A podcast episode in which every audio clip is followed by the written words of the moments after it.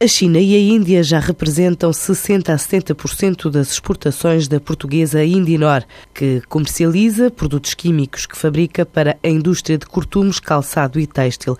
Para este ano, a companhia, com várias instalações na zona do Porto, Famalicão e Alcanena, quer duplicar as vendas nos mercados indiano e chinês, onde pretende alargar a rede comercial e a presença em feiras especializadas. Explica Rui Faria, o presidente do Conselho de Administração da Indinor. Nós servimos os nossos parceiros uh, locais para encontrar eh, agentes nas diferentes regiões que possam potenciar o crescimento do nosso negócio, não é? Porque tanto um, num caso como no outro é muito importante uma presença, digamos, regional ou provincial, no caso da China.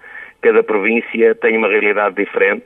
Como tal, é fundamental termos os contactos uh, locais para conseguirmos chegar com sucesso aos clientes, sobretudo na parte da indústria de, eh, ligada ao couro, na fileira do couro, portanto, cortumes e calçados. Outra aposta no exterior passa pelo Brasil, onde a Indinor quer crescer 30%, mas está em fase de reformular a estratégia de atuação, em especial nas zonas de Rio Grande do Sul e Santa Catarina. No Brasil estamos a reformular a nossa rede comercial, e, portanto, estamos ainda numa fase eh, mais embrionária em relação aos outros dois mercados que citei. A nossa ideia para o Brasil é bastante menos ambiciosa, é uma, é uma ideia de crescermos uh, na ordem dos 30% nesses dois anos.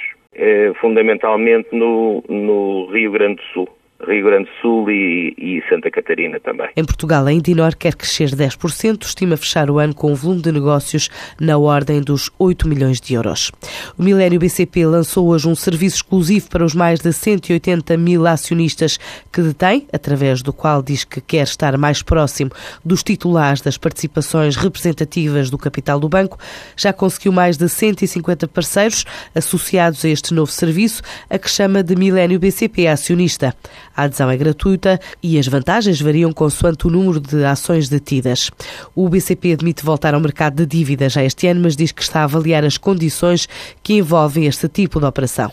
Ontem, na apresentação dos resultados, o banco esclareceu que mantém a Polónia na lista das operações internacionais estratégicas para o grupo, tal como Angola e Moçambique, mas confirmou que seguem diligências para a venda da atividade na Roménia.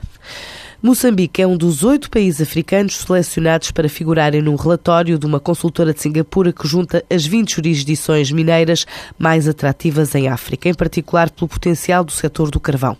Para além de Moçambique, também figuram nesta lista de melhores locais para apostar na exploração minéria África do Sul, Zimbábue, Namíbia, Botsuana, Zâmbia, Madagascar e o Malawi. A lista foi elaborada pela Global Business Reports, uma consultora em Singapura em parceria com a Mining Kindaba, LCC, é um guia de investimentos que estudou 53 países no continente africano.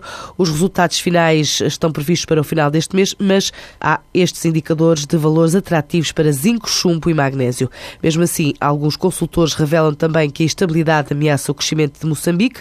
Opinião, por exemplo, do Gabinete de Estudos Económicos e Financeiros do Banco Português BPI, lembrando que o Banco Russo VTB cancelou projetos de investimento e que a mineira Rio Tinto suspendeu as exportações de carvão. No entanto, de acordo com o governo moçambicano, o país recebeu cerca de 2 mil milhões de dólares de novos investimentos só o ano passado, o que representa uma subida de 8% face a valores do ano anterior.